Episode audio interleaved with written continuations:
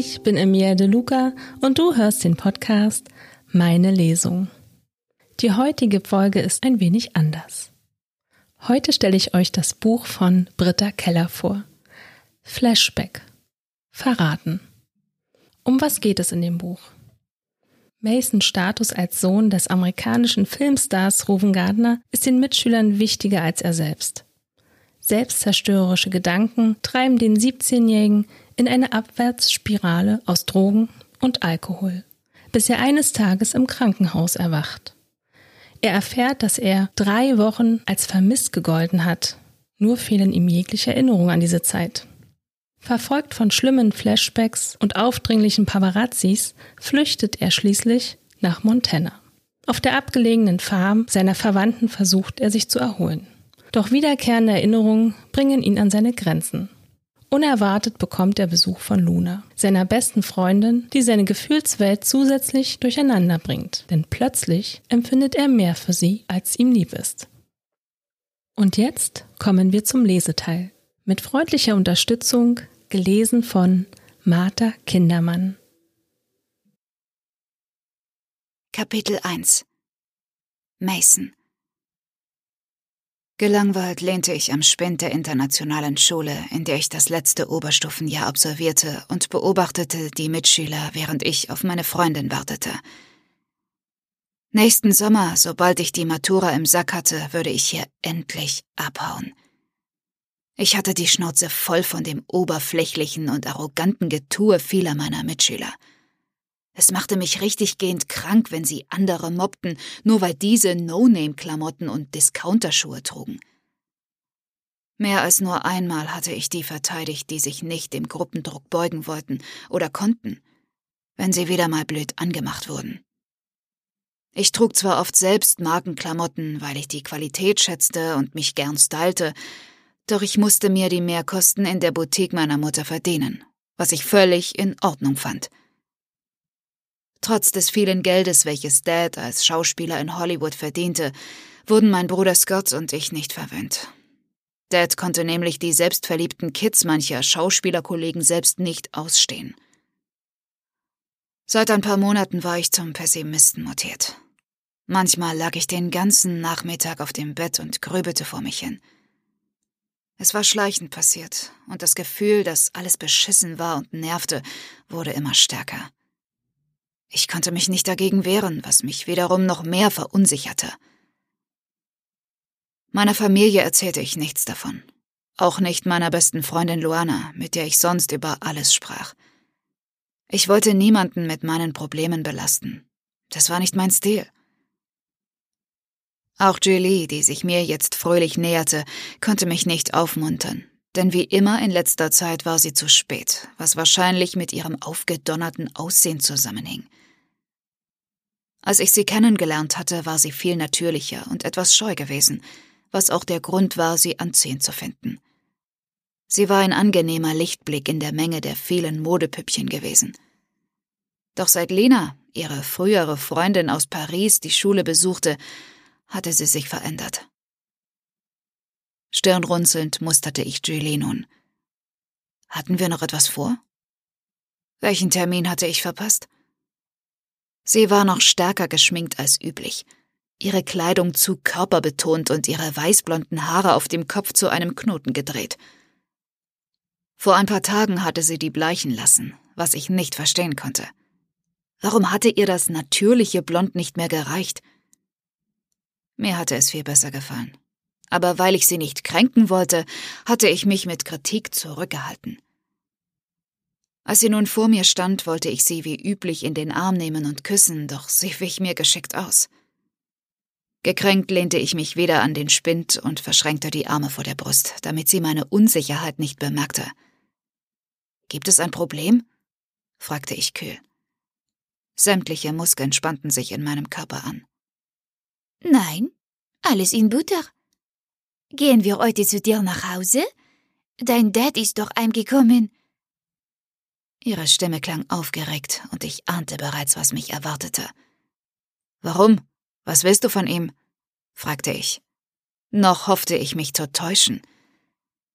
In mir begann sich Wut zu regen, als sie mich nun doch noch zu sich ziehen wollte, und ich wehrte sie ab. Ich war doch kein Spielzeug, zu dem sie greifen konnte, wann es ihr beliebte. Bist du nur mit mir zusammen, um mit ihm ein Selfie zu schießen, das du danach bei Instagram posten kannst? Den Sarkasmus konnte ich nicht aus meinen Worten halten. Mason, natürlich nicht, sagte sie mit ihrem französischen Akzent und lächelte gekünstelt, was mich endgültig auf die Palme brachte. Es hat doch nichts mit dir zu tun. Ich mag dich und möchte dich nicht verlieren. Aber warum sollte ich die Situation nicht ausnutzen, wenn sie mir auf dem Silbertablett präsentiert wird? Sie klimperte mit ihren getuschten Wimpern. Ruven hat viele Kontakte und er sieht super heiß aus. Ich wäre nicht abgeneigt, mich ihm erkenntlich zu zeigen, sollte er mir eine Rolle vermitteln. Wie bitte? Meine Hand krallte sich so fest am Spind fest, dass die Knöchel weiß hervortraten. Verstehe ich dich richtig? Du willst mit meinem Vater ficken, damit er dir eine Rolle besorgt und danach wieder zu mir zurückkommen? Fragte ich und blickte sie aus zusammengekniffenen Augen an. Meine Stimme klirrte vor Kälte, obwohl mir so richtig heiß vor Wut wurde. Entweder war sie vollkommen kaltblütig oder unfassbar dumm und naiv. Mason, wirklich? Musst du so ordinär sein? fragte sie zickig. Ihre perfekt gezupfte Augenbraue hob sich. Ich verdrehte die Augen. Es war nicht meine Art, aufbrausend zu werden, was sie auch wusste. Wie soll ich es denn nennen? fragte ich sie ironisch. Genau so ist es doch. Leider kennst du meinen Vater schlecht. Er würde sich niemals an solchen Spielchen beteiligen. Dafür liebt er Mom zu sehr. Bist du selbst auf diese glorreiche Idee gekommen? Ich hatte so eine Ahnung, auf welchen Mist das Ganze gewachsen war. Nein, es war meine, antwortete ihre Freundin Lina, die gerade in diesem Moment in ihren Pumps auf uns zugestöckelt kam top gestylt und geschminkt, als käme sie direkt vom Laufsteg. Wir konnten uns gegenseitig nicht leiden. Sie verkörperte alles, was ich hasste. Vor allem Arroganz und Falschheit. Was ihr Problem mit mir war, konnte ich noch nicht herausfinden. Ich tippte aber auf Eifersucht. Deine Freundin hat das Zeug zu einer großartigen Schauspielerin. Wieso sollte sie die Situation nicht zu ihrem Besten ausnutzen? Du bist das Letzte, zischte ich und wandte mich an Julie. Verpiss dich. Ich kann dich nicht mehr ansehen. Du ekelst mich an. Ich spürte dabei, wie mir die Hitze in die Wangen stieg. Hoffentlich war mein Kopf nicht rot geworden. Ich war ein Idiot. Wieso hatte ich es nicht wahrhaben wollen, dass sie sich immer mehr von Lina beeinflussen ließ? Julie zog mich am Arm. Bitte, sei doch nicht gleich eingeschnappt, bettelte sie. Wir können doch darüber sprechen. Eingeschnappt. Ich konnte es nicht fassen, dass sie sich so egoistisch verhielt. Lass mich los, ich bin fertig mit dir, erklärte ich ihr kalt und entriss ihr meinen Arm. Als ich dann auch noch vereinzelt Handykameras der Mitschüler klicken hörte, verließ ich rasch das alte Schulgebäude. Diese Idioten sollten mir die Demütigung nicht anmerken. Wir hatten ihnen ein wahres Schauspiel geboten, das ich in meiner Wut nicht realisiert hatte und mir nun zuwider war. Ich eilte durch die Altstadt zur Münsterplattform unter den Bäumen entlang, an den grünen Holzbänken vorbei und lehnte mich kurze Zeit später über die tiefe Mauer, dessen rauer Stein sich trotz des warmen Herbsttages ganz kalt unter meinen Handflächen anfühlte. Das war mein Lieblingsplatz hier in Bern. Die Aussicht auf die Flussschwellen, die Gärten des Münsters und die Häuserreihen des ältesten Quartiers von Bern, der Matte, war ein wunderbarer Anblick. Ich beobachtete, wie die Aare, die unter der Altstadt durchfloss, entlang des Wehrs aufspritzte. Das leise Geräusch des rauschenden Wassers, das bis hier hinaufdrang, beruhigte mich etwas. Die Tränen drängte ich zurück, auch wenn das Brennen in den Augen unerträglich war. Mein Stolz ließ es nicht zu, in der Öffentlichkeit zu weinen. Ich war vieles gewohnt. Angebliche Freunde, die sich bei mir einschleimten, um an Selfies mit Dad heranzukommen. Autogrammwünsche oder Schwärmereien für ihn. Doch Gélés heutiger Auftritt toppte sogar das Horror-Date, das ich im Frühjahr gehabt hatte. Wir saßen damals in der Spaghetti Factory, einem Italiener am Kornhausplatz. Den ganzen Abend hatte das Mädel mich mit Fragen über meinen Vater gelöchert. Erst war ich höflich geblieben und antwortete ihr, aber schließlich reichte es. So stellte ich mir kein Date vor. Sicherlich nicht. Ich hatte das Handy gezückt und ihr die Wikipedia-Seite meines Dads gezeigt. Schau, hier auf seiner Website findest du jede Menge Infos. Dazu brauchst du kein Date mit mir. Ich kann Besseres mit meiner Zeit anfangen. Ohne ein weiteres Wort hatte ich das Restaurant verlassen, gedemütigt und verletzt. Durch die Scheibe hatte ich noch das feuerrote Gesicht des Fangirls gesehen, was mich etwas über das unmögliche Date hinweggetröstet hatte. Hey, Kleiner. Du siehst traurig aus. Alles klar bei dir? Die rauchige Stimme mit osteuropäischem Akzent unterbrach meine Gedanken. Irritiert sah ich auf und erkannte ein Pärchen, das sich direkt neben mir an die Mauer lehnte, ohne dass ich es bemerkt hatte. Die giftgrünen und streichholzkurzen Haare der Frau standen ihr wirr vom Kopf ab. Der Mann dagegen hatte eine Glatze. Beide waren in abgewetzten Hosen, Bikerstiefeln und Lederjacken unterwegs. Sie musterten mich ebenso unverhohlen wie ich sie. Ein amüsiertes Lächeln überzog ihre schmalen Lippen. Ich fragte mich, was ihr durch den Kopf ging, aber ich hatte keinen Bock auf ein Gespräch und murmelte nur Ich bin okay, danke. Dann wandte ich mich wieder von ihnen ab. Die beiden schienen zu spüren, dass ich keinen Bock hatte, über meine Sorgen zu sprechen, und stellten keine weiteren Fragen. Als wäre nichts gewesen, holten sie je ein Bier aus einer mitgebrachten Kartonschachtel und tranken dieses unbekümmert. Es war ihnen egal, dass sie von den Passanten abfällig gemustert wurden. Hier war ein solches Verhalten unerwünscht. Nicht nur der vielen Touristen wegen. Als die fremde Frau mir auch eins anbot, nahm ich es trotzdem dankend an. Sollte doch die Presse schreiben, was immer sie wollte. Langsam hatte ich die Schnauze voll, ewig der brave Mason zu sein, auf dem alle herumtrampelten. Während ich das erste Bier trank, war ich noch zurückhaltend, doch durch den Alkohol lockerte sich meine Verkrampfung etwas und wir kamen ins Gespräch.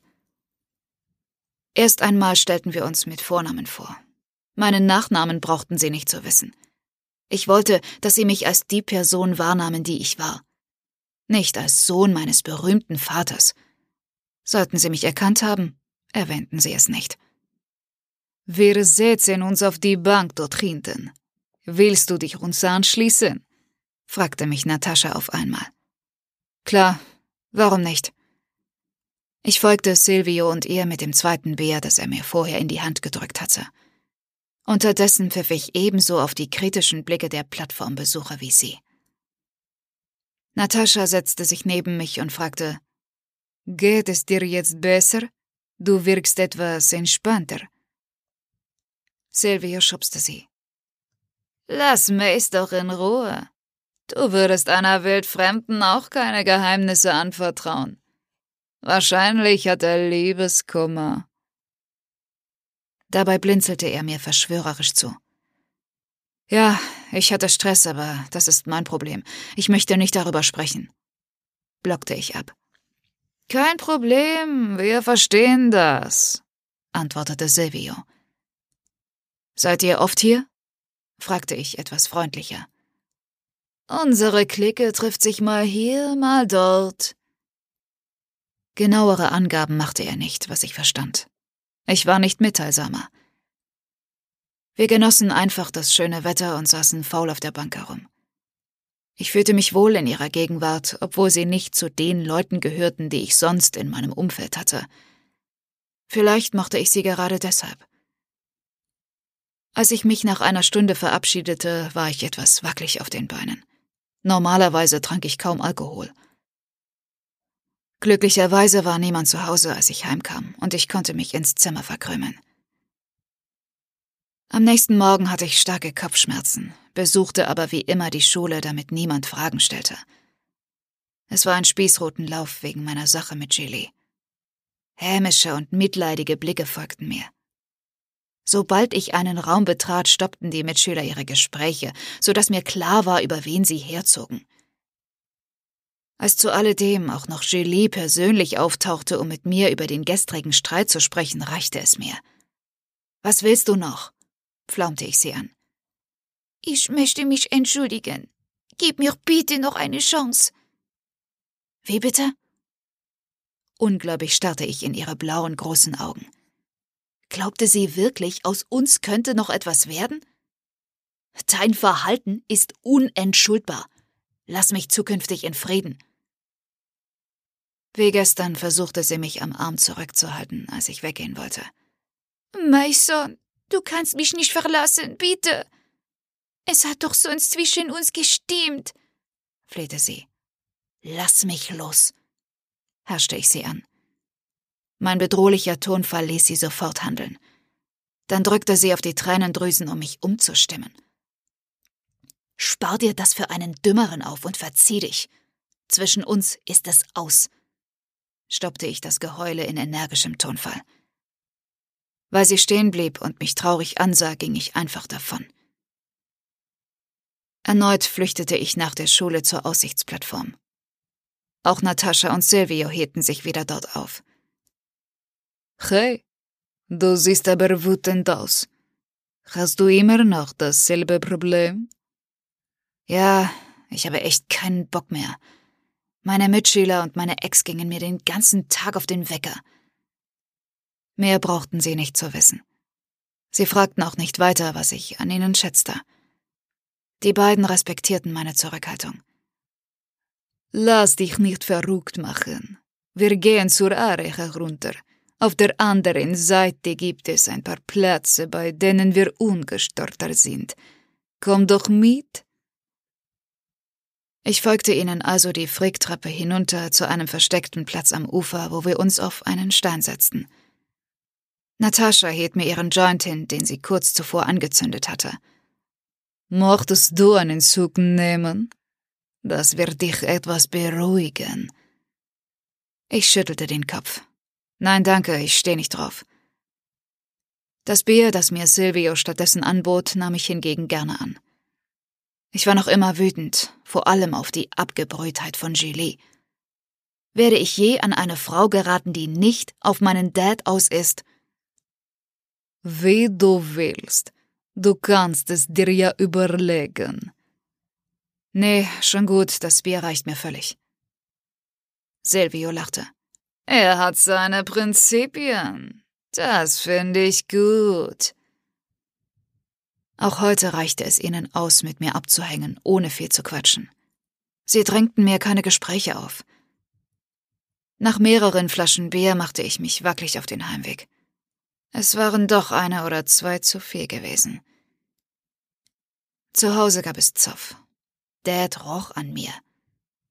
Hast du getrunken? Du stinkst wie ein Bierfass. Hey, mach keinen Stress. Es war nur eine Flasche. Oder zwei. Während des Schuheausziehens musste ich mich am Garderobenschrank festhalten, um nicht über meine Füße zu stolpern. Mir drehte sich der Kopf vom vielen Alkohol. Das glaubst du doch selbst nicht. Der durchbohrte mich mit einem strengen Blick aus seinen stahlblauen Augen. Es scheint auch nicht das erste Mal zu sein. Die Presse schreibt bereits über dich. Was? Dad hielt mir eine Zeitschrift unter die Nase. Auf dem Bild sah man mich mit einem Bier in der Hand. Mason Gardner betrunken auf der Münsterplattform. Bereits sein Vater, der Hollywood-Star Reuven Gardner, hatte früher ein Alkoholproblem.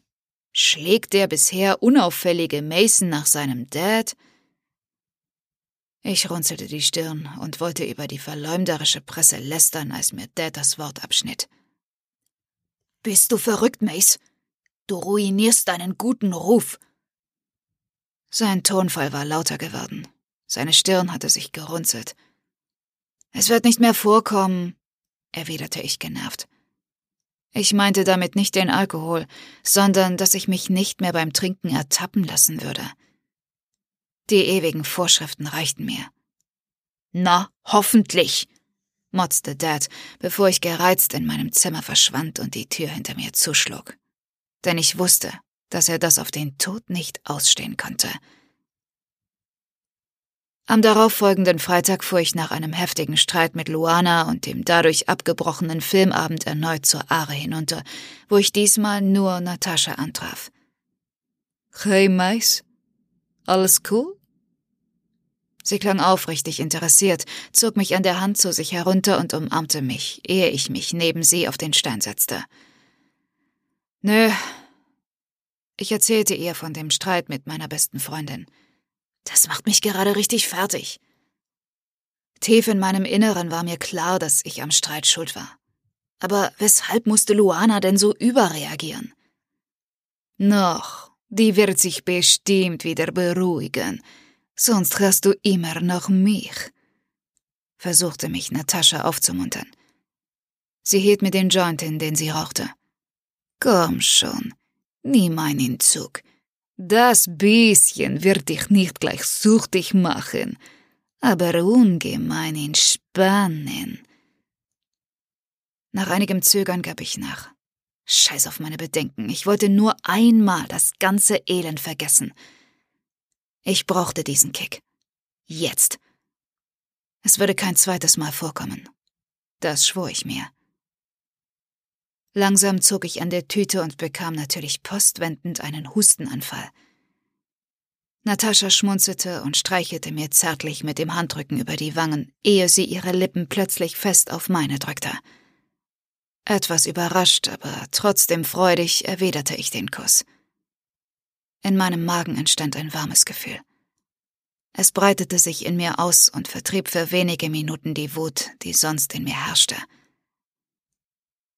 Wir trafen uns ab da regelmäßig, zu zweit oder zu dritt. Ich merkte, dass mich das Kiffen vom Grübeln abhielt und steckte mein ganzes Taschengeld in das Marihuana oder in Bier, statt ins Mittagessen oder in Markenklamotten. Wer brauchte die schon? Je öfter mich die Mitschüler nervten und meine Familie mich wegen meines neuen Lebenswandels ausschimpfte, desto sturer blieb ich dabei. Sie konnten mich alle kreuzweise.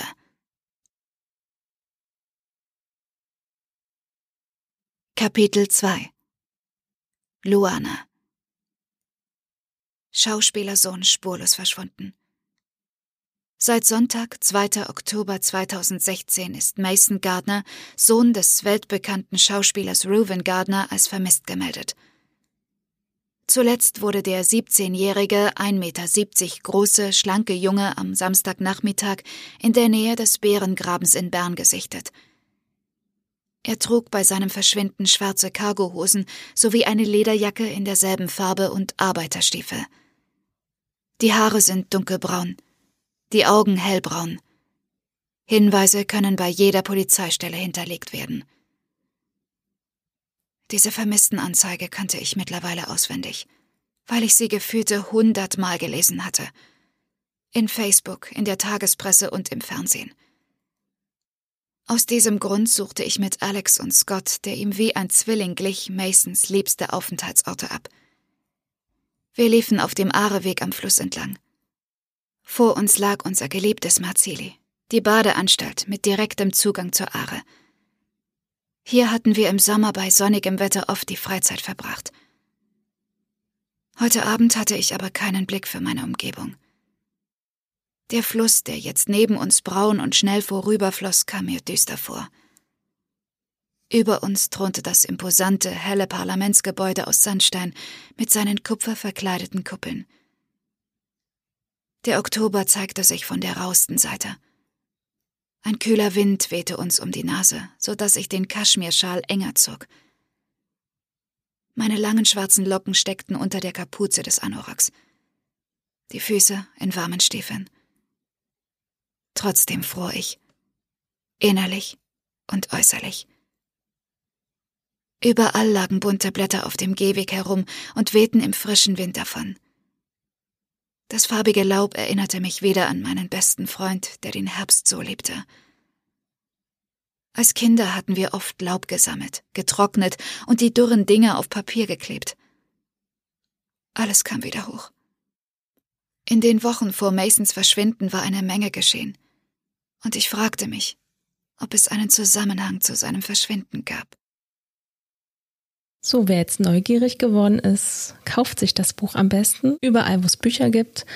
Und die Britta Keller, die findet ihr unter anderem bei Facebook und bei Instagram. Ich hoffe, euch hat die Folge gefallen und ich freue mich aufs nächste Mal. Also bis bald. Eure Emilia.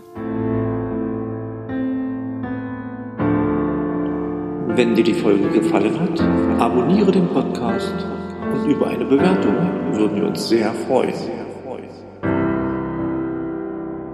Meine, meine Lesung.